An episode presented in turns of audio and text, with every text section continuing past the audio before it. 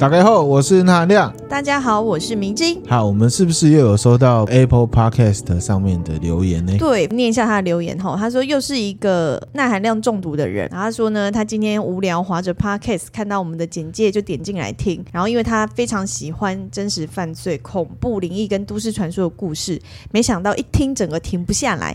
一个下午他大概听了快三十集，大中毒啊！好怕听完没得听怎么办？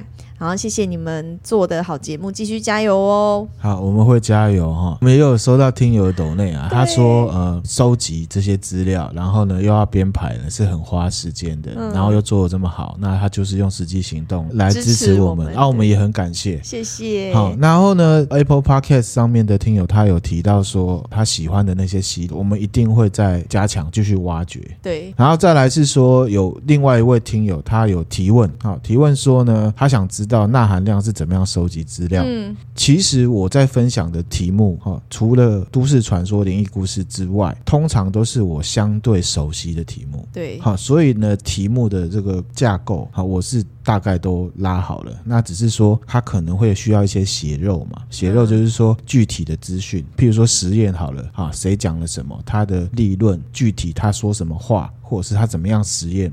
那我就会去找资料，那大部分都是网络上面来的。嗯，那网络上面我也会尽量找比较多的来源去比较，哪一些呢是相对不正确的，我会把它剔掉。嗯，这样子，希望这个回答有回答到听友的问题啦。可是呢，我不会没有方向的在网络上乱找，而是说我心里面可能就有一个主题，大概是这样。然后呢，还有一个听友呢，就是问易经，哦，他有去我们的表单再补充他的问题，嗯，哦，然后他说他想要知道易经的架构，然后也想知道它跟日常生活的关系，嗯，好，这一题呢，这一集讲完之后。接下来的时间我会来回答。那所以呢，听友，如果你对易经没有兴趣的话呢，那我这一集的后面一段时间会来回答这个问题。那我为什么会另外切一大段的时间来回答这个问题？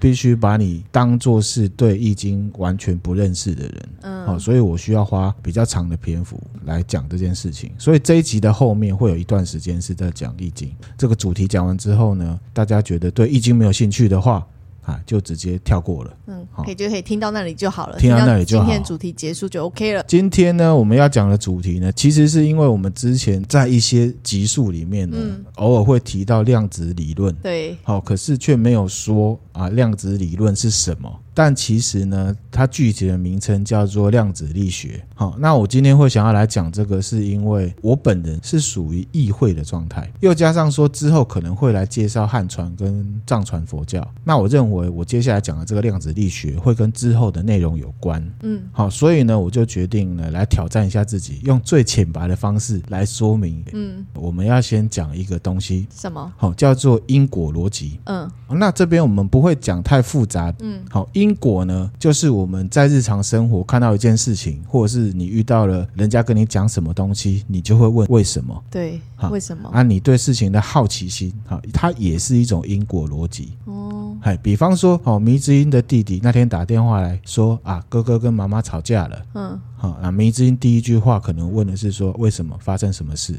对，好，这个就是因果。嗯，好，他听到果了，他想要知道因。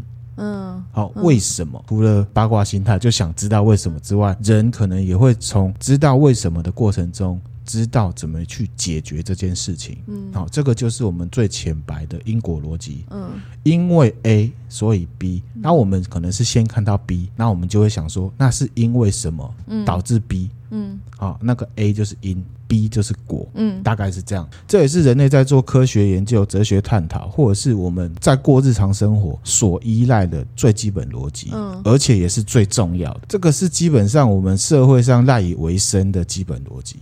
透过这个逻辑，我们可以替大多数的事情找出其中的合理性。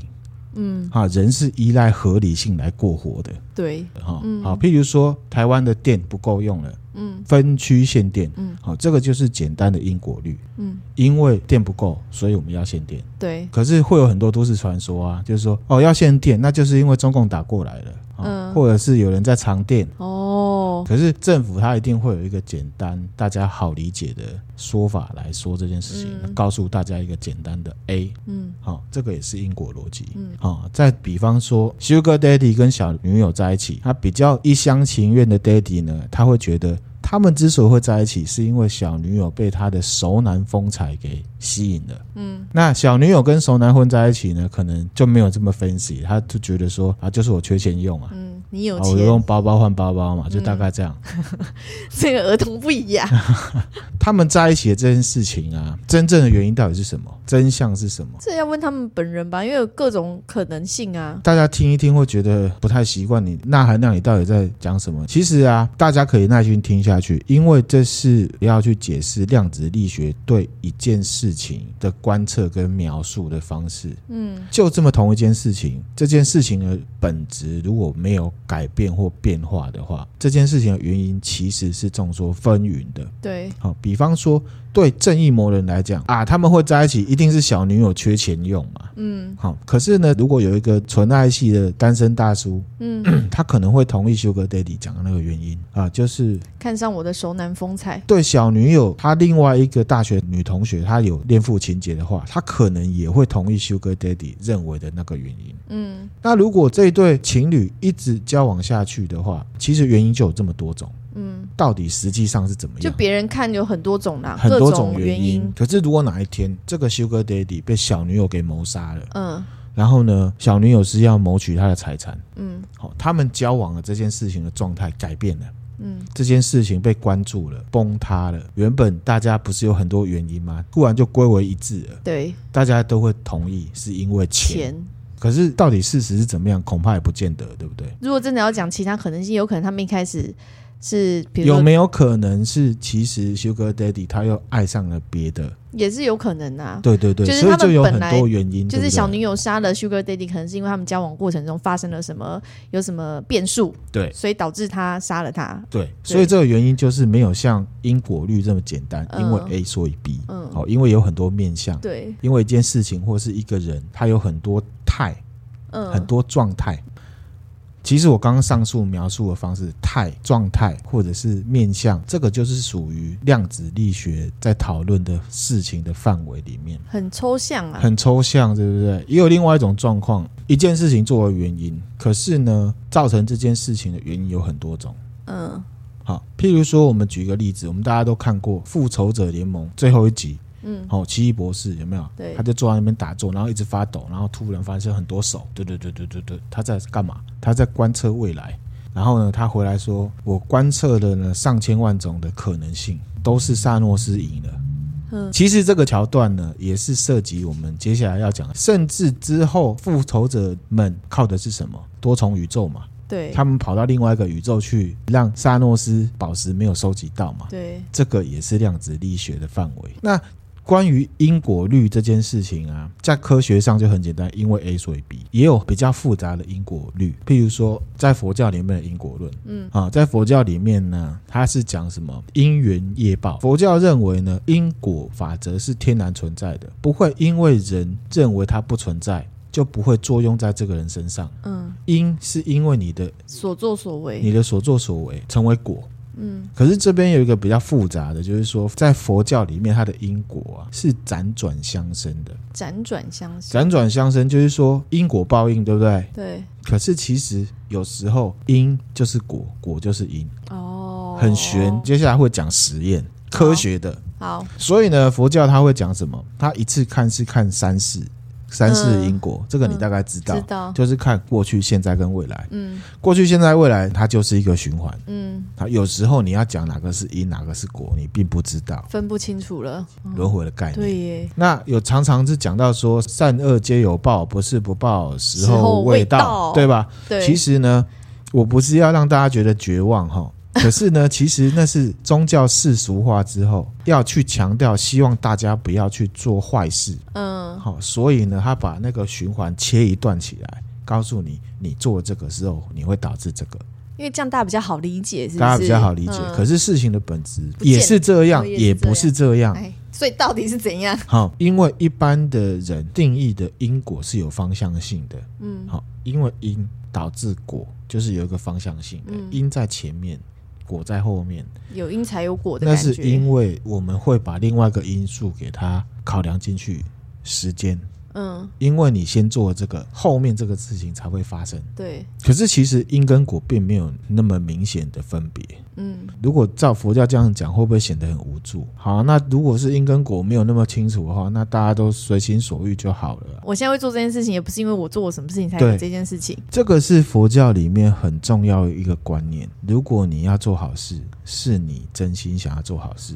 不是因为你怕得到报应，所以你去做好事，或者是不是因为你想要得到什么才去做好事？对，然后呢，真心觉得不要做坏事，而不是因为我做这件坏事可能会有报应。嗯，好、哦，佛家讲的做好事，或者是不要造业，指的是你真心不去做，而不是因为有报应。所以不要去做，嗯，好，所以其实佛家的逻辑还算是很清楚的，嗯，所以呢，佛家其实最关注的是业，业障的业，业指的不是你去做坏事。哦，因为坏事很主观，有意识的去做坏事，当然可以定义成坏事。可是我们有听过一个观念，叫做好心做坏事，嗯，好，以周约翰的例子来讲嘛，他是做好事会被杀了，嗯，对不对？啊，你可以去怪岛上的人杀他嘛，好像也不可以，对啊，所以他他到底是做好事还是做坏事？嗯，好，就是佛家做坏事。佛家的修行呢，讲的是事情没有好坏，就是你不要去造业，嗯，因为业造出来之后就会有好坏，而且呢，即便你主观认为它是好的，可是，在其他人某一些方向来讲，它可能是坏的。那既然有好坏，那你就不要造业。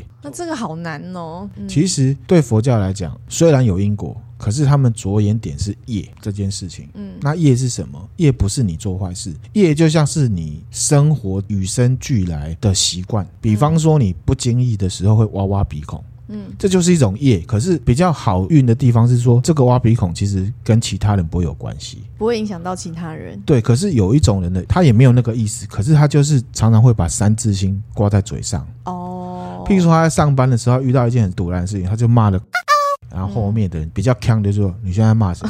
你现在在骂谁？”那个就是他的业。嗯，他讲这个东西，他其实没有意思，可是别人听起来就会有意思。嗯，对方就会觉得你是不是看我不顺眼？所以业是你视为理所当然，或者是下意识的一些习惯跟行为。嗯，业没有好坏，一直到你的这个业跟别人、跟外界产生关系，影响到别人了，那你的这个业就会变成所谓的因或者是果。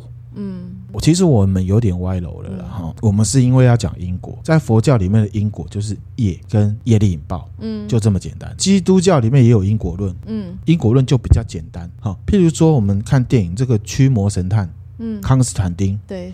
他说：“我为了人类，为了天使，为了恶魔，三方之间的和平，奉献这么多，甚至献出自己的生命。我好不容易活下来了，上帝却要把我交给撒旦。嗯，然后呢，这个大天使米迦勒他说什么？你一天抽两包烟，明明知道会死，你这是在自杀嘛？天国不欢迎自杀的灵魂哦，自杀是会下地狱的。嗯，那撒旦说什么？我在地狱等你啊，你迟早都属于我。”好，因为他认为康斯坦丁的行为是在自杀。自杀啊，那上帝是是从头到尾都没有出现，也没有发言。嗯，啊，这比较聪明，对不对？哈，别人扛就好。啊，那这因果律就是说，你抽烟，所以你有可能死掉。那我们讲完因果律，大家知道因果律了吧？哈，因果律后面有一个东西叫律嘛？啊，律的意思就是什么？定律。嗯，原则上呢，这个法则如果被推出来了，不太会被打破。不太会有例外，然后呢，放诸四海皆准，至少在这个地球上，譬如说万有引力，它也是一种定律；好，因果律它也是一种定律。接触到的世界，原则上都是有因果律跟万有引力的。有没有什么例外？哪个地方不存在因果律的？米子音想一下，不存在因果律。嗯，因为 A 所以 B。没有吧？应该都有符合。比如说，呃，你这饮料杯为什么是空的？因为我喝完啦。对，因为对啊，喝完就是 A 嘛，那空的就是 B 嘛。嗯，那为什么这个水壶里面满满的水？因为我刚刚才加的啊。你刚刚才加的，都有原因。所以呢，在地球上几乎没有什么事情是违反因果律的。对，这样讲好像确实没有。放诸四海皆准。那我们现在要开始讲有点奇怪的实验，有可能会打破因果律。真的假的？嗯，讲来听听看。好，要从牛顿开始，他因为发现了这个万有引力嘛，嗯，声名大噪，很有名。对，那后来他有名了，他就要来试着定义光这个东西。光哦，其实光到目前为止都还是一个大谜团。光其实是人类智力范围还没有完全有办法理解的解释的事情。这边先讲豆知识，光速很快，嗯、一秒多少？可以绕地球七圈半，然后还有一个单位叫光年嘛。对，好，八十光年嘛，八十 light year 嘛，对不对？嗯、那很多人会以为它是时间的单位，其实呢，光年它是距离的单位，嗯，指的是说光用光速跑一年的距离，就等于是九点四六零五二四八乘以十的十次方公尺，反正就是很远很远的距离。好，那牛顿当时就想要来定义光这个东西的本质。嗯好，因为科学其实就是看这个事情的本质，本质很重要。你认识它本质，它就有很多可以应用了。嗯，然后呢，牛顿他基本上认为光是一颗一颗的粒子所组成的。嗯，好，什么是粒子？比方说我们人啊，还有这世界上大部分的东西都是由原子组成的。嗯，原子就是一种粒子。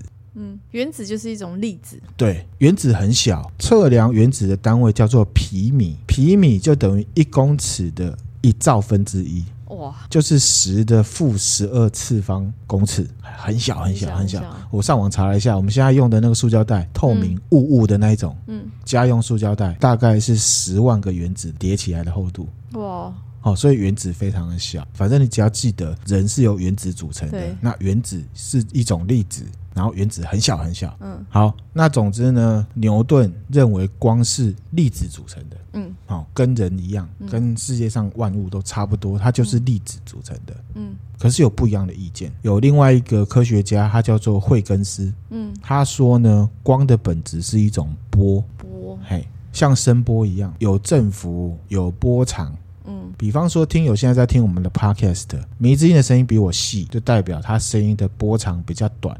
频率比较高，那如果大家听起来钠含量声音比较大声，那表示我声音的振幅比较大。所以呢，如果今天迷之音讲话又比我更大声了，那表示呢，他的振幅就是又比我更大了。到这边 OK 吗？OK 啊。以前广播有 AM 跟 FM 嘛，好。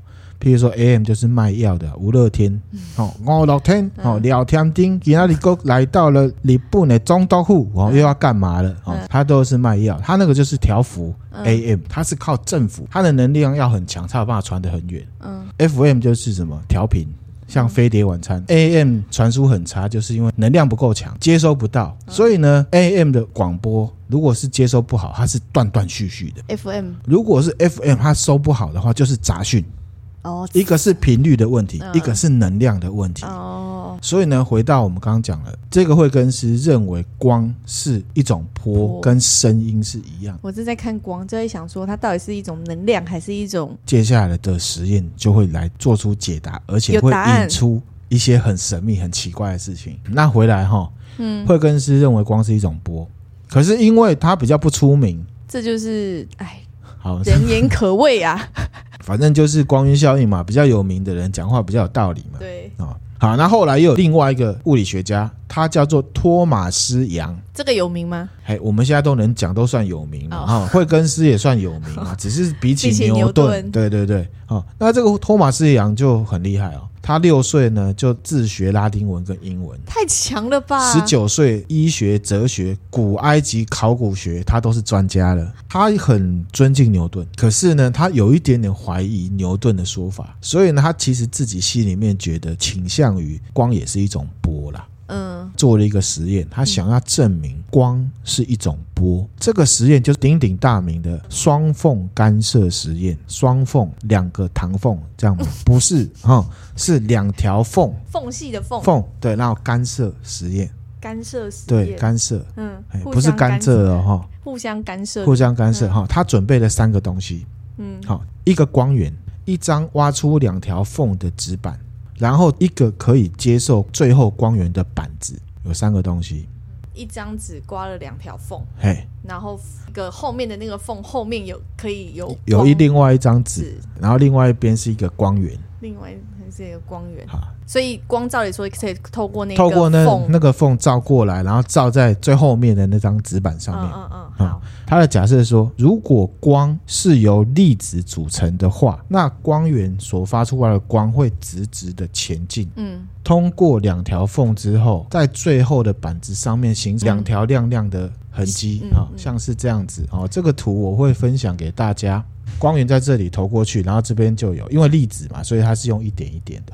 哦，照理说应该，如果是粒子的话会是这样子。那如果光是一种波的话呢？波在通过了这两条缝之后，它就会一分为二。那一分为二变成两个波之后，它就会互相干扰，然后在墙壁上呢形成一条一条光暗光暗的线条。好，这个可能不好想象，我会把图分享出来。嗯，大概是长这样。嗯，大家呢在洗手台漏一盆水，然后呢放两只那个电动牙刷打开的，嗯，它会水波，嗯，水波出去之后，它两个水波碰在一起的时候，它是不是就会互相干扰？互相干扰，然后呈现就是会这样子一条一条的，就是明暗明暗那样子的，不会是两条很就是亮直接的亮的。嗯，好，那结果是什么？结果汤马斯杨他证明了。光是一种波，没有错。那所以牛顿是讲错了嘛？是不是很奇怪？对。过了一段时间之后，到了二十世纪初，有一个很有名的物理学家就出现了，他叫做爱因斯坦。哦。哦，他呢解释光电效应，他反正就是有一种光电效应，哈，证明了光也是一种粒子。哈，光电效应就是说物质吸收了光之后，譬如说 X 光，或者是可见光，它本身就会放射电子，这个现象就叫做光电效应。不过细节我们就跳过。那总之，爱因斯坦就是因为这篇论文获颁了1921年的诺贝尔物理学奖，证明光是粒子。啊，就奇怪了，不是之前有人讲光是波吗？嗯、啊，怎么现在爱因斯坦又说它是粒子？对，一九二四年的时候，又有一个物理学家，他确定光是波也是粒子。哦，这个是很有名的波粒二象论。嗯，光是波也是粒子，定调到现在，嗯，大家普遍认为光是波也是粒子。哦，爱因斯坦他的这个论文出来之后，等于啊。嗯，开启了量子力学的讨论。嗯，怎么说呢？嗯，量子力学又是指什么？接下来啊，继续讲实验。波粒二象论确定之后，一百年后又有另外一个科学家，他叫做泰勒。嗯，优化了托马斯杨的双缝实验。嗯，原则上内容都一样，只是呢，他控制了光源的强度，他可以做到一次只让一个光粒子通过那个双缝。嗯，因为我们那个光就是很多一束好，一大堆粒子这样砰。这样射过去嘛，对不对？可是它可以做到一次只让一颗光粒子透过去。为什么它要这样做？你知道吗？嗯，不知道。因为啊，它假设一大堆光粒子通过双缝，还是有可能彼此干扰。嗯，所以呢，它一次只让一个光粒子通过。嗯，哈，结果你猜猜看，就一点，对不对？啊，所以有很多颗的话，它的结果应该会是一条，像是缝。像是风那样子，好，因为它是粒子嘛。对，好，即便只有一颗粒子过去，结果它也是这样子吗？干涉状况，这个光好神秘哦，是不是有一种遇到鬼的感觉？有一点，有一点，对不对？这个怎样？实验之后就造成了一个谜团，对，奇怪，怎么会这样？它是粒子态啊，怎么会呈现出波态的结果呢？啊，那到了一九六五年，有一个非常有名的美国物理学家。叫做费曼哦，他的知名度不输爱因斯坦，也不输特斯拉哦。嗯，哦，他是美国量子力学研究领域的先驱。嗯，而且也是他提出了现代的纳米科技技术的概念，搞得现在购物台什么都纳米。对，纳米欧阿米索，没有奈米卫生纸。是没有东西的夸张了啊！什么都要加个纳米就可以变很贵嘛，就变成科科技感了啊！而且呢，费曼呢，他同时也参加了二战期间研发原子弹。以他对粒子跟量子力学的研究啊，他说了一句呢。蛮阴森的话，什么什么？他说呢，关于光啊，他们不允许你偷看，他们不允许你偷看。很厉害的科学家，他讲出一句很玄的话。嗯，刚才泰勒的研究说，光粒子仿佛是同时通过了两条缝。对，其实那是不可能，因为一个粒子只会通过一个缝。嗯，除非它有分身。它它可以分裂，那就是两颗粒子啊。只有一颗粒子，那就只能通过一条缝。嗯即便它有分身，那就是两颗粒子。嗯所以呢，费曼他就提出一个假设：如果啊，我们在第二张双缝这个纸板中间啊，放一个摄影机来观测这一颗光粒子究竟是通过的哪一条缝的话，那么他猜想最后的纸板上会出现一条整齐的光条，也就是粒子态。嗯意思就是说，有人在看的时候，它就会呈现出你想要看的样子；没有人在看的时候，它就会呈现出他想要呈现的样子。讲的他好像有意识一样。这个就是光。嗯那这个实验其实，在费曼那个时代没有办法做到，因为没有那么强的摄影机。嗯可是，在一九七零年代的后期，嗯真的有人把费曼的这个实验做出来了，证明了费曼的推论。啊就是说，有摄影机在看，他知道有人在看哦。现在大家定义光呢，哦，粒子，粒子好、那就是粒子的样子嗯给大家看。大家不看，它就是波形态，嗯，这好奇怪哦，这很奇怪哦。很像是科学实验哦。好，你刚刚讲有意思嘛，这很重要。嗯就刚讲了，有人把费曼的实验做出来之后，不打开观测仪或者是摄影机，纸板上就会呈现干涉的状态，就是波形态。这好奇怪哦。一打开纸板就呈现光条，也就是它是粒子态。讲到这边，你会不会觉得是不是他们在实验的时候遇鬼了？对呀、怎么有没有有没有开摄影机会有不一样的结果？感觉上有一种看不见的力量在左右，对不对？对，在这个实验里面，唯一的变相摄影其实是摄影机，嗯。其他的条件都是一样的。嗯。就很像是粒子知道说有人在看他哦，你看我，我就照你想象，用粒子态给你看；你不看我，我就照我自己的方式成为波形态。这样的事情就很像是年轻的时候，你躲在房间里面，你可能在写情书，嗯。或者是男生可能在看 A 片，嗯。或者是呢可能跟男女朋友在聊赖，嗯。可是你远远的听到有人脚步声，嗯。开房门，爸爸进来了，有没有？你就马上调整成看书的用功状态。嗯好，外人可能一次只能看到你的一种态。嗯。一种面相，用功念书的那个样子。嗯。可是其实你平常不见得是那个状态，嗯嗯。很像嘛哈。嗯，对，你没有办法看到我在看那一片，又在用功努力的 二向性，好，没有办法同时，嗯。你只能看到一种。嗯。可是你不能否认二向性的存在，嗯。所以我才讲有些事情感觉不到、看不到，不代表它不存在。嗯，真的耶，好，而且我们是生物啊，嗯粒子不可能会有意识吧？是不是很奇怪？嗯那这个悬疑的东西啊，后来呢，引起了科学家燃起了斗志。嗯，一定会的，好、他要跟他拼了，粒子来斗智。嗯到了一九七九年的时候，嗯又有一个科学家叫惠勒，他做了另外一个实验，这个很有名，叫做惠勒延迟选择实验。嗯简单的讲，之前的实验，这个双缝纸板前面是不是有摆了一个观测仪？嗯，摄影机，那这次的实验呢，把这个观测仪摆在最后面的那张纸板上。嗯换言之，粒子如果是粒子态，一颗过来，嗯它要经过哪一个缝，已经是决定了。如果它只有经过一个缝的话，呈现就是一条光条；如果它经过两个缝，才会是干扰，嗯，对不对？对，所以它现在要测量，就是说不在前面观测你，我在后面观测你，因为你通过缝了。嗯你通过缝了，就表示说通过左缝还是通过右缝，其实已经发生了，已经通过我才来观测你，这样子行不行？嗯嗯而且呢，我现在还随机决定观测的时机，而且就是在刹那间，想要知道说光粒子有没有办法在那个刹那间立即做出反应。哎呦，你有观测我，我现在要变成粒子态，嗯有没有办法？因为我那个后面那台机器是突然开，或者是我甚至不我不开，嗯你根本不知道我到底有没有开。嗯，那用这是在叠对叠的感觉，叠对叠，而且是在跟粒子 叠对叠。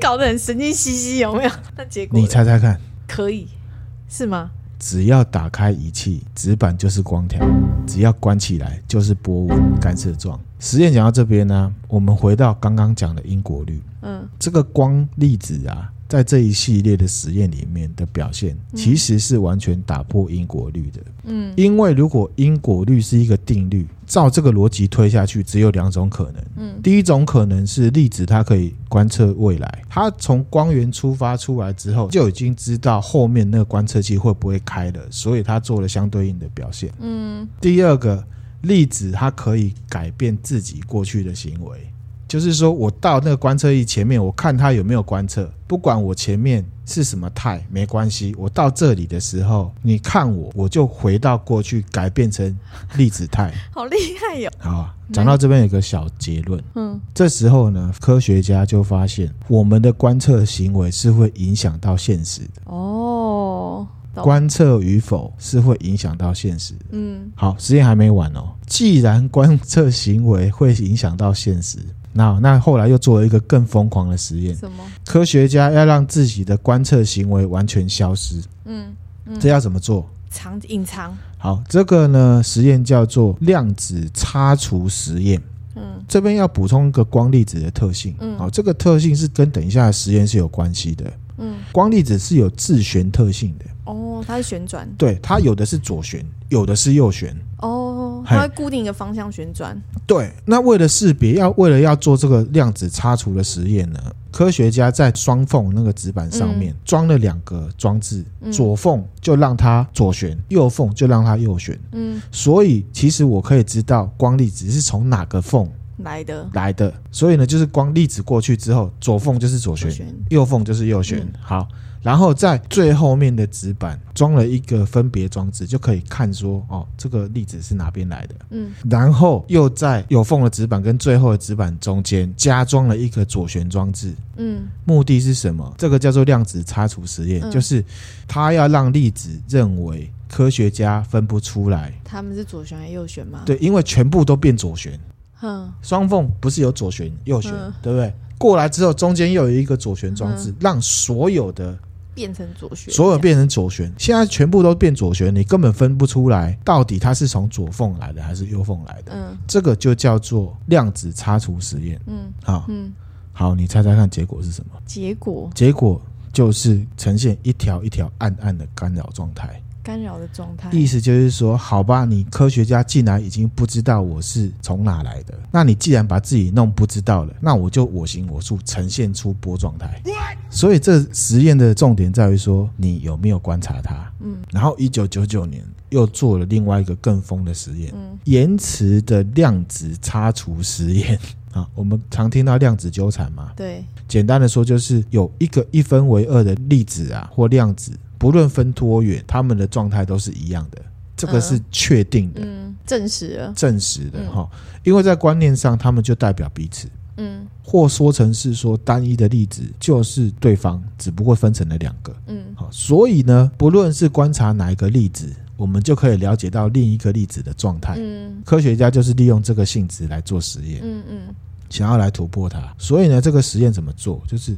一颗光粒子通过了有双缝的纸板之后，不管它是怎么样方式，一次通过两个也好，或者是通过哪一个，哎，反正它通过了这个缝之后，它用一个机器把这一颗光粒子分开，A 粒子往纸板跑，嗯，而且我们不观测它，不理它，嗯，B 往另外一个方向跑，嗯，这个方向呢有一个观测器，嗯，也是一样随机开或者不开，嗯，总之呢。就是我爽才开，嗯，然后同时这个 B 它又被分成的 B one、B two、B three、B four、B five 这些小 B 被导到了很多不一样的迷宫里面，嗯，迷宫，啊，里面一样装有探测器，也是随机开，好疯哦，真的好疯的实验哦，对，很疯，可是就是跟你粒子拼了，拼了，真的是跟你拼下去，小 B 甚至是在 A 到达最后的纸板之后，嗯，才走完迷宫。可是我们是观察 B，我们没有观察 A。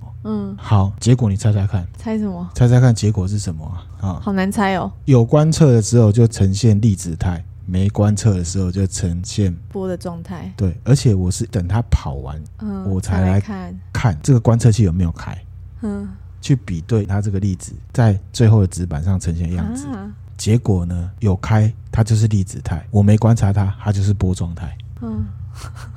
好奇怪哦！这个完全冲击了因果律。在我们人的世界里面，因是在果之前，嗯，果是在因之后，嗯，有因才有果，嗯。可是呢，上面这个实验告诉我们，原因跟结果之间的关系，可能不是我们一直以为的那样，不一定有先后。因为你看这两个例子啊，嗯、代表同一个东西，对啊，它只是被分开的，对，对不对？对，原因可能就是结果本身，或者。因和果的优先顺序其实是无所谓的。嗯，就是注定好的。在量子他们的世界里面，先有果才有因，也是有可能的。嗯，好，其实我们宏观世界也是有啦，先射箭再画靶嘛。嗯嗯。好，如果呢，我们把上面这个实验结果拿到我们现在这个世界来思考，可以导出两个结论。嗯。刚刚那个 A 粒子跟 B 粒子的互动关系就很简单，就是说 A 粒子飞，对，其实那就一刹那，因为光速度很快，对不对？嗯、可是呢，它其实在飞的过程里面，已经接收到跑完的 B 粒子来跟他说有没有观测。哦，对耶，有观测它就粒子态，嗯、没观测它就波状态。嗯嗯，所以呢，我们才会讲说，这个实验导出来说，因跟果之间的关系可能不是我们一直以为的那样。原因有可能就是结果本身，而且因跟果的先后顺序可能也无所谓。嗯，在量子的世界里面，先有果才有因，也是有可能的。嗯，好，那如果我们把这个实验的结果啊拿到我们的宏观世界来思考，就可以打出两个结论。嗯。一个结论是什么？这个世界可能一切都注定好的。嗯，怎么说？其实粒子它不管你怎么观测，它就知道你这一次的实验会不会观测我了。对，好，比较贴近的比喻就像城市一样。嗯，我们世界就很像是骇客任务里面讲的，是城市编码组成的。嗯一切都是照着设定好的城市去跑。嗯，骇客任务里面的那个男主角里欧，他其实是这个城市的 bug 啊，所以他才有办法去打破很多这个世界的设定。比方说，他可以飞，还可以散子弹，而且他可以不用照这个世界的逻辑去做很多事情，充满的所有的可能性可以改变，而且没有办法被上帝预测，因为上帝就是城市码本身，因为他是 bug，所以上帝就没有办法拿他没预测他。对。最明显的另外一个例子就是算命。嗯，我偶尔会帮朋友算易经，嗯、比较好的我就不会啰嗦，直接帮他算了。嗯，那比较不熟的，我就会问他一个问题。嗯，什么？啊，你信不信命运都是注定好的？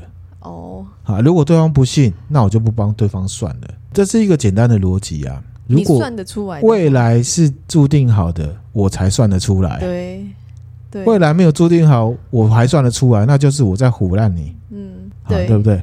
那如果呢？你说你不信，可是又要算，那只有一种可能性啊，他只是想要从你的嘴巴里面听到关于他好的事情，嗯，坏的他就不信，嗯、听着他听他想听的啦。好，那我就没有办法帮你算。嗯、好，所以呢，从双缝实验导出来第一个论点就是，可能我们的世界都是注定好的。嗯，有可能。好，从算命来看，如果你信算命的话啦，对，那那第二种理论导出来就是崩塌论，说的比较玄一点。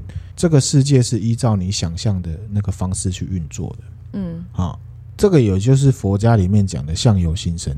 哦，这边有一个斗知识哦，嗯，相由心生啊，我们现在的意思就是说，一个人的个性好不好，看他的外表就知道，哦，看他那么丑就知道他心地很差，嗯嗯。我们常常在网络上也有人听到说啊，哪个小姐姐啊，哦，人美心也美啊，我部分同意，可是大部分的状况就是一个人好不好跟他的长相是完全没有相关的。嗯，佛家讲相由心生，指的是说你看待那件事情是好还是不好，是依照你的心。这个很同意啊。好，这个就是同于量子力学里面导出来第二个理论——崩塌论。就这一个人跌倒，你觉得他很可怜，嗯、还是很好笑？是依照你的心。嗯，对。好，好，这个举例就是这样子哈。好，这边有一个例子是关于苏轼的例子，宋朝大文人苏轼。哦，好，不是苏武哦，嗯，不是被海扁的那个，嗯，你知道那个吗？你知道为什么苏武被海扁？不知道哎，苏武不知道。苏武牧羊啊。哦苏武牧羊被海扁，很可怜呐、啊，要牧羊又要被海扁。好，反正这个故事是苏轼。嗯，那苏轼呢？他是一个，那诗人不是吗？哎，对，除了文学很有贡献之外，嗯、他也当官，而且他对佛学研究也很有造诣。嗯。然后呢，他有一个好朋友叫做佛印，哦，是一个和尚。嗯，那苏轼是文人啊，他有一天呢，他就写了一首诗，嗯，叫做呢《赞佛记》，他自己觉得写得很好，他就派人呢把他写好的这东西呢送去给佛印看。嗯，他这个《赞佛记》啊，他写说：稽首天中天，毫光照大千，八风吹不动，稳坐紫金莲。嗯，好，第二句这个八风吹不动里面的八风指的是佛家用语，嗯，就哪八风呢？哪八风？东风。讥笑不是 KPI 那个讥笑，是耻笑哈，耻笑。耻笑。毁就是诋毁。嗯。誉名誉，利利益，衰衰老，苦痛苦，乐快乐。八风就是讥毁誉利衰苦乐。哦，还有一个我忘记了。然后八风吹不动，意思就是说，其实学佛的人都不会因为这些事情而有所动摇，嗯，稳稳的坐在紫金莲上面打坐，嗯，大概是这个意思。好，然后佛印看了啊，他就回信了，嗯。然后呢，苏轼就很开心啊，他一定要赞我说我写的又好，然后呢，又对佛学呢很有 insight，看得很清楚。哦，打开，它上面只有写一个屁。他只有写一个屁，然后呢，苏轼就很生气，他直接坐船去找他理论，去找佛印理论。找到他之后，苏轼就说：“你是不是以为你自己很了不起？我是大文人哎，我对我自己写的东西很有信心。你也知道我是潜心学佛哎，你这个大师你怎么这么没礼貌？”嗯，然后呢，佛印就说什么：“相由心生，你心里面想着什么，你看到的就是什么。”哇，被刁了！我写了一个屁，就是要看你潜心学佛学的怎么样了。哇塞，来这招可以哦！我看你啊，还是有比较心呐、啊。你写的诗是很棒，没有错啦。照理说呢，如果你真的觉得你写的很好，你就不用管我怎么评论了啦，不为所动啊。怎么会我写一个屁呢？你就气的来，你就气的来来找我呢？而且呢，我写一个屁，你觉得怎么样？是比你的诗更糟糕，是不是？其实，在佛家里面是没有分别心的啊。嗯，相由心生啊。然后佛印就说：“那看来啊，你诗写的很好，可是你似乎没有做到你写的东西呢。”嗯。这时候呢，苏轼呢不知所措，因为他是学佛的人，所以他知道佛印讲的话是什么啊。这个斗知识就是在解释什么相由心生。好，这个故事还有个名字，还有什么叫做八风吹不动，一屁过江来。就是说，你 说你八风吹不动了，我只要写一个屁，你就气冲冲的冲过来了。这好刁哦，这个太刁了啦！这是在形容一个人讲得很好听，可是却做不到。哦，他的同义词就是什么？坐而言不如起而行啊。英文也有片语，actions speak louder than words。嗯，啊，大概是这个意思。所以呢，一件事情是怎么样演变，是由你的心来决定的。好，所以呢，科学研究跟哲学跟佛学有关联。科学是在解释哲学。对，宗教也是一种哲学哦。我指的是正信宗教。嗯嗯嗯。OK，好。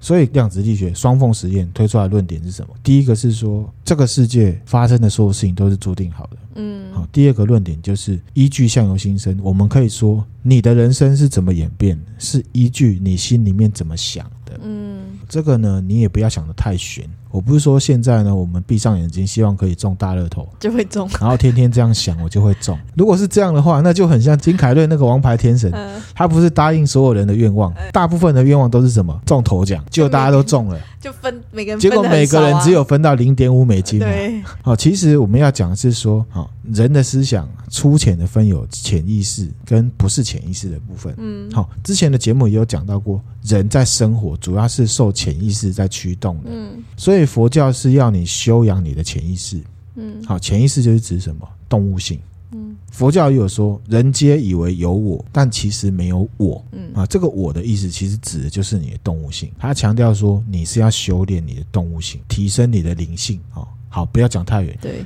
我要讲的是说，从量子力学刚刚双缝理论推出来第二个结论，就是意识决定世界。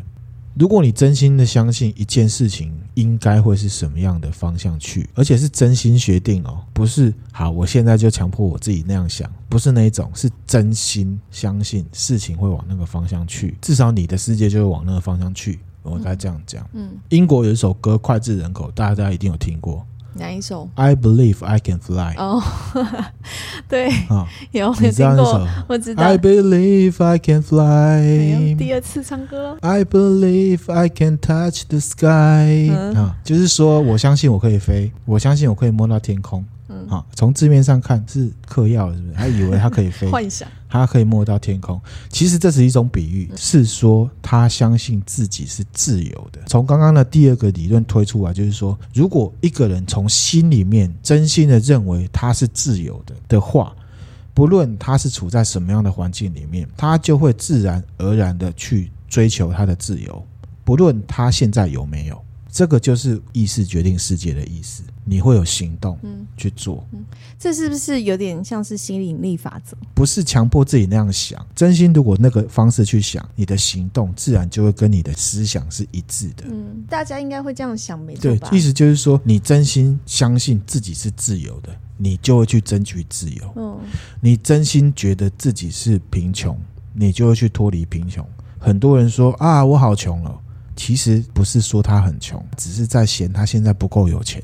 嗯，穷跟不够有钱是不一样的。嗯，对的。你的信念，什么叫信念？有行动了才叫信念，没有行动就叫做什么？空头支票。哦、我只是想想而已啦。嗯、比如说，我要娶新垣结衣，就被那想了几十年了，你什么时候做过？只会在那边该说她是我老婆。嗯。哦，那个就只是想想，不是真的相信。如果一个人真的去相信的话，他就会跑去日本追新垣结衣。这个就是意识决定你的世界，具体是这样。嗯，这边就是要强调思想的下一步是什么？行动。嗯，行动跟行为才是最重要的。嗯，好，从这边我们也可以导出来一个道理：我们对人的判断基准，一个人的行为就是他的心。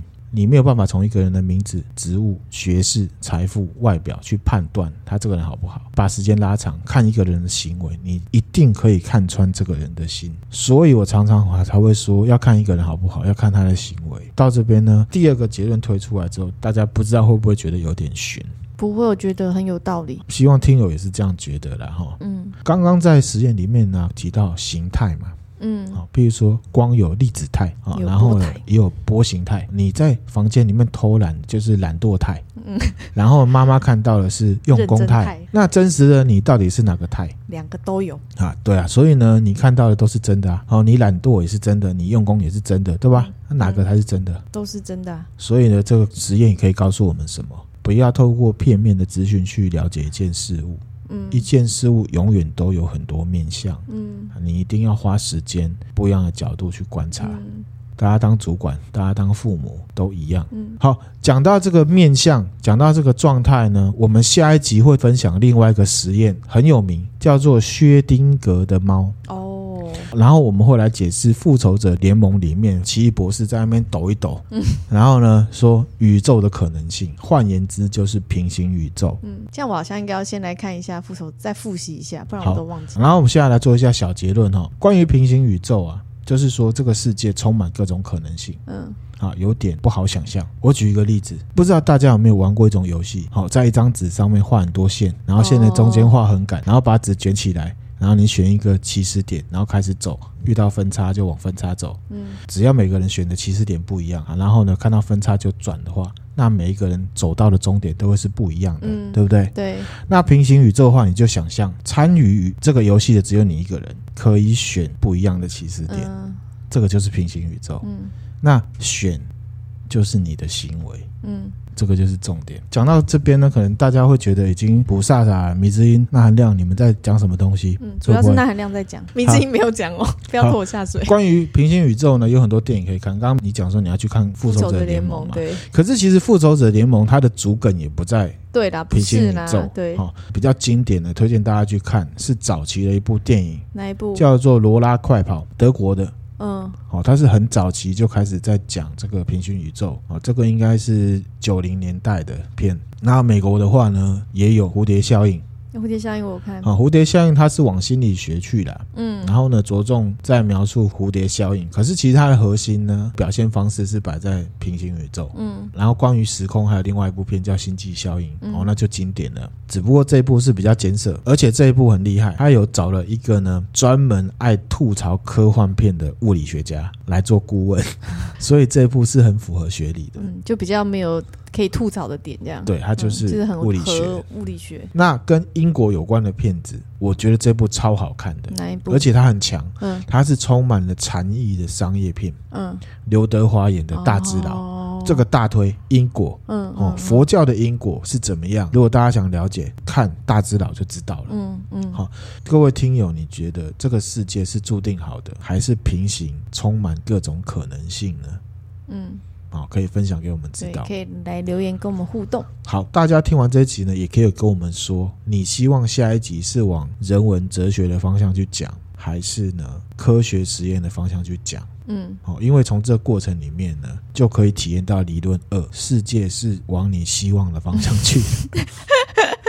哎呦，这个埋很深哦，哈、啊啊，是不是哈？对可以来跟我们讲。那亮，你刚刚讲那个太科学不飒飒，我很不想听，嗯、我想要听的比较人文哲学的，嗯、或者是说，哎，你刚刚讲薛丁格的猫，那不然你继续讲讲看科学实验的部分。嗯好，大家呢可以到 IG 上面呢可以跟我说留下你的想法。对，那到最后呢，我再问大家一个问题。嗯，好，这个迷之音有没有问过？嘿，各位听友，好，你觉得是时间让你变老的，还是你自己变老的？嗯，这个问题呢，大家可以思考一下。嗯，好，那下一集就敬请期待了。这样子，嗯，那我们今天的主题内容呢，就分享到这边了。嗯，可以分享给你的朋友，一起不飒飒，对，一起来 figure out。好，那我们的 IG 是 NAC Overdose O V E R D O S E。嗯，接下来呢，我们就是要来回答我们。这里是分隔线，这里是分隔线。那大家对易经没有兴趣的话，就可以哈，开始去休息了。谢谢大家，谢谢，拜拜。好，那我们接下来呢，就 要来讲错乱。这位听友呢，他想要知道易经的架构。嘿，好，那我们来讲呢，《易经》是什么？哈，它是一本书，《易经》呢，这个“易”它有很多解释。嗯，那我挑最简单明了的意思来说。好，“易”这个字就是变化的意思，可以理解。理解了哈。嗯、那《易经》呢，简单的说，就是指呢，用来看待还有计算变化的一种方式。嗯，计算变化的一种方式。同时呢，它也算是一种呢，解释事物运行节奏的一种方式，嗯，好，前提是你接触了，心领神会之后相信它，对，好，刚刚量子力学有讲，有讲，对，哦，你不相信那就不会有用，嗯、就像算命，你不信你要找我算，真的不用，好，因为讲了你也不会信，嗯，之前我有说过，好，没有加以了解就直接相信，这是一种迷信，好，所以呢，我会接触易经，是因为我知道这东西很玄，嗯，然后又不希望自己很迷信，所以我很努力的去了解跟学习它。对，那为了让听友呢不只是迷信，好，所以呢，我试着用最简单的方式来解释。我们可以这样子来看易经，哈，嗯，分成两个部分。第一个是义理的部分，就是它的大架构。譬如说呢，这个易经里面呢，从爻到一整个卦，嗯，哦，都有卦辞跟爻辞。那如果你国文能力还 OK 的话，仔细的去研究，仔细的去看的话，你就会得到很多知识。嗯，好，我跟你保证，绝对会得到很多知识。好，不过我相信大家想了解易经，大多数都不是为了这个，嗯，好，都是为了算命。嗯，那我先讲义理的部分。如果你有花时间去研究易经的义理这一部分的话，你就会发现，你从小到大其实有蛮多老师对于这个世界，要不就教错了，要不就是他们还蛮偷懒。嗯，好，因为呢，里面有很多早就已经融入我们东方人。生活的知识已经成为我们现在生活和认知的一部分啊，还有很多做人做事的道理，你脑袋里面就有，只是你不知道那是从易经来的。嗯，啊，只不过有一些是被扭曲解释了。好，我们东方人啊，不管愿不愿意，在教育里面已经融入了非常多的什么儒家思想。对，其实儒家思想里面呢，大概有五十趴以上都是易经。我们常说四书五经嘛，对，四书就是《论语》《孟子》《大学》《中庸》，五经呢就是《诗经》《尚书》《礼记》《周易》《春秋》啊，简称为《诗书礼易春秋》。嗯，这个《周易》就是易经。哦，刚刚讲很多我们知道的东西都是来自于易经，只是你不知道。对，好，比方说有很多成语都是从易经里面来的，这可以说明呢，其实易经啊，在我们社会上，特别是东方社会无所不在。哦，很多店家也都是。嗯，好，比方说小笼包店鼎泰丰哦，这三个字全部都是卦，鼎卦。泰卦、风卦哦，嘿，鼎泰丰名字取得很好啊。嗯，其实鼎卦呢，就是火风鼎。哦，这个鼎卦指的就是人在吃饭的这件事情。嗯，那泰卦就是指呢，人来人往，每个人交流很开心，嗯嗯互动很热络，就叫做泰。嗯，风呢，就是你望文生义，rich。我开了这家饮食店，因为大家人来人往，很多人在那边互动，吃的很开心，互动很好，所以。丰，我很赚钱。嗯好，还有一家店，面包店，台北市很多，顺成面包。嗯啊，顺成面包也是易经来的。我们常常会说这个人很天生很聪明，本来就很聪明嘛，嗯天生，对不对？对好，可是其实，在易经里面有个词叫做天生地成，天就是乾卦，乾负责生，嗯产生很多的东西。嗯那他要长大，他要成长，要靠地，就是坤卦。嗯天生地成的上一段就是天生。嗯下一段就是地成，坤卦本身它的意思就是顺，所以呢，顺成面包就是我的技术很好，我开了这家店，自然而然的就会生意很好的意思。嗯顺着这个运势，我这个店就会生意很好，就是顺成面包。好、还有蒋中正。蒋中正字介石嘛，他这个名字也是从易经来的。他这个名字真的取得很好啦。会不会接下来就一堆人要把自己的小孩取成中正？哦，也可以啊，可是你还是要看命格哈、哦，这个我们就不要太 太算命师的样子了哈。好、哦，他这个名字是来自于呢《易经》的豫卦雷地豫，嗯啊，上面是震卦，下面是坤卦，望文生义，它符号学嘛，因为易经也是一种符号学，它就是期许这个人呢外动内静。上面的卦就是指外面，下面的卦就是指内在。震卦就是很动，震动的震，震动的震。嗯好，然后呢，坤卦就是很沉稳。嗯好，你看大地是不是很沉稳？好像没有做什么事情，可是很多东西都一直生出来，就是很沉稳的意思。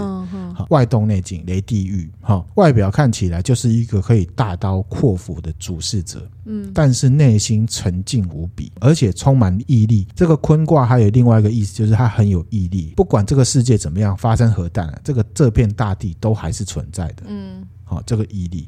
好，从这个卦看，蒋中正他的父母亲期许他这个儿子给人家的感觉，就像是《鬼灭之刃》里面的灶门炭治郎那种感觉。他的战斗很积极，想法很多，可是他内心很沉稳、冷静分析，嗯嗯，而且他毅力十足，打不败。对。好，这个就是取雷地狱。所以你的意思是说，中这个字是等于是正卦？好，等一下还没讲完哈好。那就是指说他担大任，承受所有挑战。嗯另外，在八卦里面呢，正卦指的就是家里面的长子。嗯嗯然后呢，在朝廷里面或者是在公家单位，他就是指诸侯、行政院长那种感觉的。哦他有大权，而且他可以做很多事情的。因为豫卦的卦辞是写什么？豫立建侯行师，立建侯行师就是利于建立诸侯，利于军队出征。好，然后他的名字中正啊，他是取豫卦的六二第二个爻啦。嗯六二的爻辞是什么？六二介于时，不终日，贞吉。其实每个卦都有主爻，就是最有 power、最棒的那个爻，就是主爻。嗯刚好豫卦的主爻就是什么？六二自介时的那个那个爻辞。嗯为什么叫中正？因为一般我们在讲这个卦的主爻呢，最好最棒就是什么？既中且正。哦。所以呢，他的名字完全是根据这个玉卦来的。哦，而且看样子之后，他的权力的部分啊，先不要讲他对台湾做了什么事，嗯。以他的权力跟他的事业发展，确实是往这方向去，而且他也是军人。嗯。这个就是易经跟这个社会的连接，嗯。其实它就融在你的脑袋里面了，只是你不知道而已。嗯。OK，这样子好，还有很多在社会中的例子，我们有很多成语啊，都是从易经里面出来的。嗯譬如说春联常常会写什么“一元复始哦，万象更新”啊，“一元复始”也是从易经来的。哦有一个卦叫做地雷复，就是坤在上，震在下，就是地雷复。好，西方有个词语说，黎明来临之前就是最黑暗的时候，一元复始就是形容这个时候。你要再撑一下，因为光明快要来了。这样对，嗯你再等一下，然后那个光就从地平线这样啪起来啪出来，嗯好嗯，就是最黑暗快过去，就是那个奇迹的时刻。嗯哦，就是一元复始哦。还有什么三阳开泰？嗯三阳开泰是泰卦来的，地天泰。好，这边导出一个意思给大家做参考。我自己是屡试不爽，嗯因为一个卦有六爻，嗯三阳开泰的意思是说，在地天泰这个卦里面呢，阳卦三个。这边有一个不科学的准经验法则，在一个团体里面，这个团体是不是好团体？你可不可以在这里过得开心，学得到东西，或者是这个组织成员呐、之间沟通顺不顺？你只要看这个团体里面像样的人有没有超过一半，如果差不多一半，这个团体会是好团体。嗯这个就是易经教给我的一个规则，不科学，可是你去看很多事情绝对都是这样。嗯这个就是学易经的好处。还有什么否极泰来？这个是从天地否否卦来的。好，否卦的上九，好，就是呢，不好的事情已经到了最上面了，嗯，好，就要结束了，好的事情就要来了。否极泰来，易经有一个观念很重要，就是循环。坏的事情不会永远坏，坏到极点它会开始变好，变好变好，好到极点它会开始变坏。就是《三国演义》讲的什么“天下合久必分，分久必合”，它就是一个城市的逻辑。这跟股市也一样。啊，就是物极必反。嗯，还有什么九五之尊？啊，这个也是易经来的，就是指那个最大的，或者是皇帝，或者是卦里面呢，从下面算起来的第五爻。而且它是阳爻，那它通常就是这个卦的主爻。如果你要算东西，在这个局里面最有主导权、最有利的那个人，或者是那个时候，或者是那个位置，易经厉害的地方是它可以指涉人事物。嗯，时间的话也可以有一个排序。所以呢，各位如果要学易经。啊、哦，网络上有人会画嘛？画卦，如果他画那个爻画卦，他是从上面画下来，不是从下面画上去的哈。还骗谁呢？还有门孔啊？嗯，因为卦是从最下面开始看，从时间眼镜是从下面看上去的哦。然后呢，位置有分天地人。嗯嗯，这个就是易经厉害的地方，可以透过零跟一的符号，一就是什么阳爻，零就是什么阴爻。零一零一，现在我们的电脑数位全部都是用零一在代表的。嗯，易经也是一样，而且易经是史前的东西，西元前就用零一零一在指涉很多东西了。嗯，还有很多成语，譬如说虎视眈眈，也是从那来的，也是来的。嗯，洗心革面，嗯，好，洗心革面现在已经被当成是一个很好的词的，可是其实它讲的是什么，你知道吗？不知道。讲的是说，面对错误的时候，君子洗心，真心修改；小人革面，小人只是表面上表示悔改。哦，所以原原来洗心革面，它是两个意思。对，看人。嗯，如果他是真心悔改，本质上就是好人。好人，他假装悔改，只是表面上他小。可是也我也要讲，在易经里面的君子跟小人，不是我们认知的那种君子跟小人，嗯、就是好跟坏的意思。嗯，然后甚至有些时候，小人就是指一般人、国民啊，并不是说小人就是指说你是阴险小人。好、嗯，小人就是一般人的意思。一般人对，还有见仁见智。见仁见智，现在会说成说哦哦，一件事情大家的看法不一样。可是呢，在易经里面强调的是观察的重要性。他说，聪明的人或者是谨慎的人，总是可以从事情里面学到东西，不管那是什么事情。哦，见仁见智。对，然后他后面还有一句，就是啊，一般的国民啊，不讲原文啊，通俗的解释就是说，一般的人啊，事情过了就过了，反正就是这样，嗯、本来就是这样，所以你永远学不到东西。嗯嗯嗯，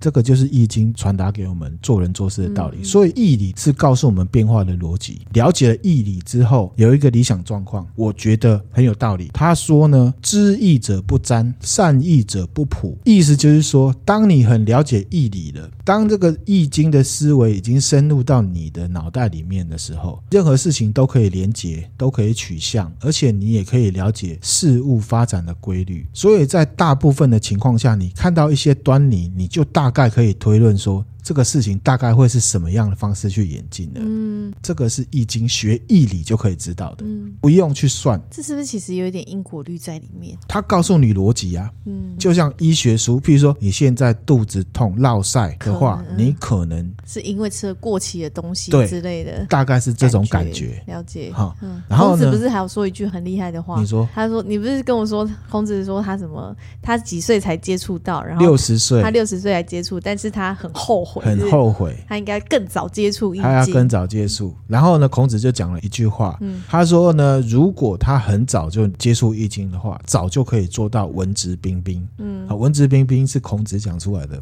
文质彬彬的意思是什么？对吧？有的人念很多书，可是外表看不出来。他指的文质彬彬，就是看了很多书，外在的气质让人家知道你看很多书。就是说我只要念易经，我就可以，哦，我的气场就会是变成那样。文质彬彬的意思是，嗯，内外是一样多的，不会说其实很厉害，可是你看不出来。好，这个就是呢义理的部分，嗯，好，就是易经的架构，易经跟这个社会的连接。回答给听友，嗯，第二个部分就是大家最有兴趣的算命的部分吗？术数的部分。术数，数学的数，然后技术的术，嗯。啊，术数，嗯。这个部分就是用来卜卦的，嗯。也就是普遍大家对易经的认知。八卦呢，顾名思义就是八个卦组成的。嗯。那这个八个单卦哦，就是三条线嘛，嗯。啊，看是阴爻还是阳爻哦，就是三个爻组成一个卦。好，可是其实一个完整的卦是两个单卦组成的，好，所以呢又可以排列组合成六十四个卦。易经除了是零跟一的程式说之外呢，它还有一些象征意义跟数字。好，如果大家有兴趣，可以去记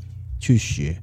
好，这边大概举一些例子，比方说象征意义就是符号学的部分。以动物而言，乾卦就是指千里马，取其健壮、能量满满的意思。嗯好，少部分是龙。好，用一个字来形容这个乾的话，就是健，健康的健。嗯那兑卦动物是代表羊，它的特质就是讨喜、惹人爱的意思。嗯，用一个字来形容就是悦，喜悦的悦。好，离卦它的动物就是凤，或者是雉鸡，漂亮的鸟类。好，它的特质就是聪明跟美丽。嗯好，如果以一个字来形容离的话，它就是明，聪明的明。嗯震卦动物来讲，代表是龙、蛇，或者是很吵的马。取其呢，行动力强。如果用一个字来形容震的话，就是动，不断的在动，嗯好，很躁动。嗯啊，那巽卦它的代表动物就是鸡，丑丑的鸡，取其好斗，爱嫌弃。然后呢，如果以一个字来形容巽卦的话，就是入。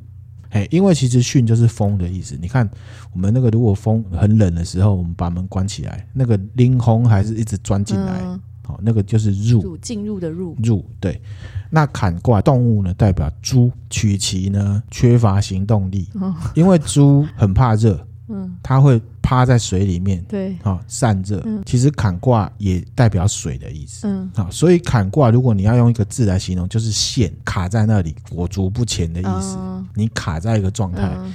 就是坎卦。嗯。好，如果你今天算事业，然后算到坎卦啊，你错赛啊，哎，你就要耐心，你就需要耐心。嗯。那艮卦动物里面代表狗，取其被动，一定要主人哎怎么样叫了才来哎对，叫了才来。嗯然后呢，如果要用一个字来形容这个更卦，就是止，停止的意思。哦好，因为狗会看门啊对，啊，你要进来，狗会就汪汪叫，嗯你不准进来。嗯，那坤卦呢？以动物来讲，它就是牛或者是母马，取其呢和顺、沉稳、任重道远的意思。嗯坤卦如果用一个字来形容它呢，就是顺，要它怎样它就怎样。嗯嗯那以天然环境呢，乾就是天，兑就是沼泽，嗯离就是火，震就是雷，巽就是风，坎就是水，艮就是山，坤就是地，大地。以家庭来讲，乾就是爸爸，兑就是小女儿，离就是二女儿，震就是大儿子，巽就是大女儿，坎是二儿子，艮是小儿子。嗯，那坤呢，妈妈，就是妈妈。嗯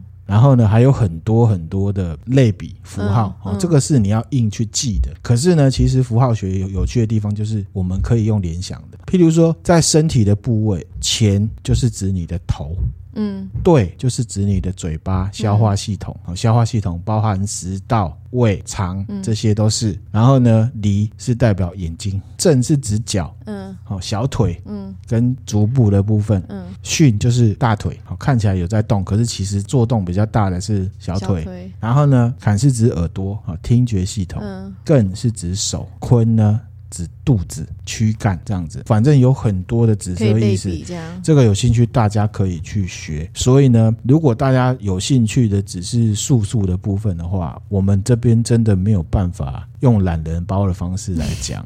啊我们常常看一件事情，都会跪求懒人包。对哦，讲电影，哦，连 YouTube 都有讲电影的，就是懒人包的概念嘛。那我相信我这样的介绍跟说明呢，只能给听友一个很粗浅的介绍。嗯我相信这样子，其实对那位听友而言呢、啊，他对易经的了解不会有太大的帮助。嗯因为呢，易经这东西很麻烦，不论是义理还是术数，哎，很抱歉，没有懒人包。他就是一定要一一的去了解，你才有办法融会贯通你要自己去了解，就像教育，教育不外乎就是意会跟言传，嗯老师是意会的、嗯啊，我可以讲给你听。嗯可是如果你自己没有意会，我讲给你听，你没有去看，没有去接触，没有去学，我讲给你，你又觉得哦，那还那些工商，嗯为什么钱是头？为什么钱是爸爸？嗯，解释一个逻辑给我听。他有逻辑啊，只是都在你就是要去，你自己要去学，你要去看义理。嗯、所以呢，有些人现在有很多在教普过，他只有直接教你术数，就是教你第二个部分，嗯、你就是死记。就要变硬背这样，硬背起来之后，讲实在话，你术数也可以算，可是你算的深入程度跟精准度，然后就会有差，因为你没有了解原因嘛，那个个中的奥妙，义理才是最重要的。嗯、所以大家如果有兴趣的话，还是从基本功做起，义理你要去学。嗯，以上呢就是我回答这位听友的问题。嗯，之后呢，如果有其他的问题。再来询问。哎，那我问，《易经》是谁写的？据传是周文王。据传，可是我不觉得他有办法一个人写出这，因为有人说这个是他打仗的时候一种符号学。哦，哎，是周文王被关在一个地方的时候，他在里面研发出来的一组符号学。然后我们现在看的《周易》啊，其实更古早，伏羲氏那时候还有连山易跟归藏易。嗯，其实《易经》有三种，嗯，跟诗诗一样，好好笑啊！有三种，连山易、归藏易跟周易，在现存人类老祖宗留下来，只剩下周易，所以我们现在学的《易经》都是周易，连山易跟归藏易已经没有了。那怎么知道有那两易？譬如说，上千年后，我们知道西元两千年代的时候，有一位小姐很漂亮，叫做迷之音。可是关于他的历史，我们都不知道，所以没有文献，就是他没有任何东西留下来。这样，哎，对，那时候没有文献留下来，只知道有连山易、归藏易、周易，留下来的只有周易。周易。然后有一种比较外星人的说法的，嗯、那外星人里面有一种人啊，大家如果看老高或者是看一些外星人的相款，嗯、就有讲到外星人有一种人。哦，现在还有一种都市传说说拜登嘛，拜登就是蜥蜴人哦，蜥蜴人哦，蜥蜴人是很古早就在台湾，哎，不是在台湾，在地球的一种外星人。有人说《周易》的那个“易”其实是蜥蜴的那个“易”，也就是蜥蜴人他们留下来的。知识。啊，有此一说啦。可是我们还是回到义理本身哈，那个都市传说我们就不去聊了。啊，是谁写的不知道，我认为是集体智慧，因为没有办法有这么玄的东西。就是说，几千年前人家弄的东西，是我们现在最先进的科技。我们现在电脑数位时代就是一跟零，代表很多东西。一跟零程式码编写起来，可以呈现出我们这个世界。这么久以前就有，嗯不可能是一个人发明。所以是不是那些人其实早就已经看穿？有人。人就会讲那是高等生物嘛，嗯，这样子讲意境好像就是他都已经看穿这个世界是怎么运行的，这套城市是怎么写的嘛？嗯、那你今天在问这套城市，就是你人是你活在这个世界里面遇到的事情。他就去看城市码嘛，他就告诉你哦，那之后会是怎么样，或者是之前是因为怎么样怎么样，所以你现在这样这样这样。对，他其实不是说我很厉害，我闭上眼睛然后我就知道，是他用逻辑，逻辑，他的逻辑。对，然后善易者不普，就是说他因为义理基本功他很熟了，嗯，很多事情可以用大部分的准官能统计去推，而不用再去算了，大概是这样子的概念。好，还有什么其他问题？嗯。没，就是说那个推背图是也是。其实啊，《易经》之所以很屌，我很喜欢，嗯、是因为我们现在的风水、节气，嗯，一些天文学啊，然后甚至墓葬，就是风水那些东西，嗯、还有道教很多科仪，稍微了解《易经》的义理的话。你都可以了解啊，原来他这是这样做是为什么？好，然后呢，什么幸运色这种东西，其实也跟易经有关系。譬如说，离就是红色哦，震就是绿色。还有我们常常讲的，我们打电动或者是什么青龙、白虎、朱雀、玄武，哦，这个也是易经对应的。譬如说，青龙就是代表东方，啊，震卦。然后呢，呃，白虎嘛，白虎就是指西方，兑卦，好，白色。朱雀就是指南方，离卦。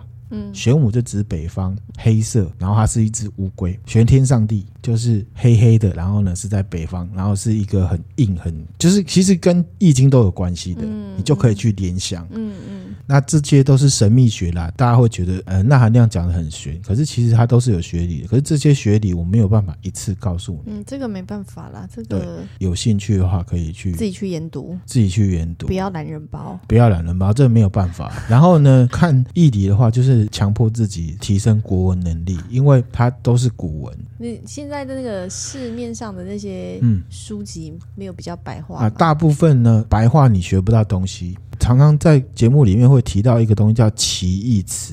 好、嗯，有时候呢，一个字它有很多歧义词，意思对对。可是如果你是翻译的，它可能只会取其中一个词给你。哦。所以要古原文，你才有办法自己去领会啦，对不对？对，自己去理解它。那即便两个词，它也是有 overlap，有时候会有交集。嗯，可是如果它只有讲那个词，它就丧失另外一个意思。对，所以呢，翻译文章就是差的地方就在这里。对，还是要回到义理古文。嗯，好，然后呢，如果你要很扎实的学易经，就是还是要从义理里面去学。嗯，然后还有很多，我们看那个诸葛亮不是会对会算手掐指一算，那个是先天八卦跟后天八卦。譬如说先天八卦，干兑离震巽坎艮坤，就是一二三四五六七八。好，然后呢，后天八卦比较复杂啊，譬如说干是多少，兑是多少，用手指其实是有一个啊，这个图我会分享。嗯，掐指一算的意思，其实它是在算易经。哦，所以诸葛亮也是用易经在算，对不对？至少他一定懂易理。嗯，只要跟阴阳五行八卦有。关的，他一定是懂易理。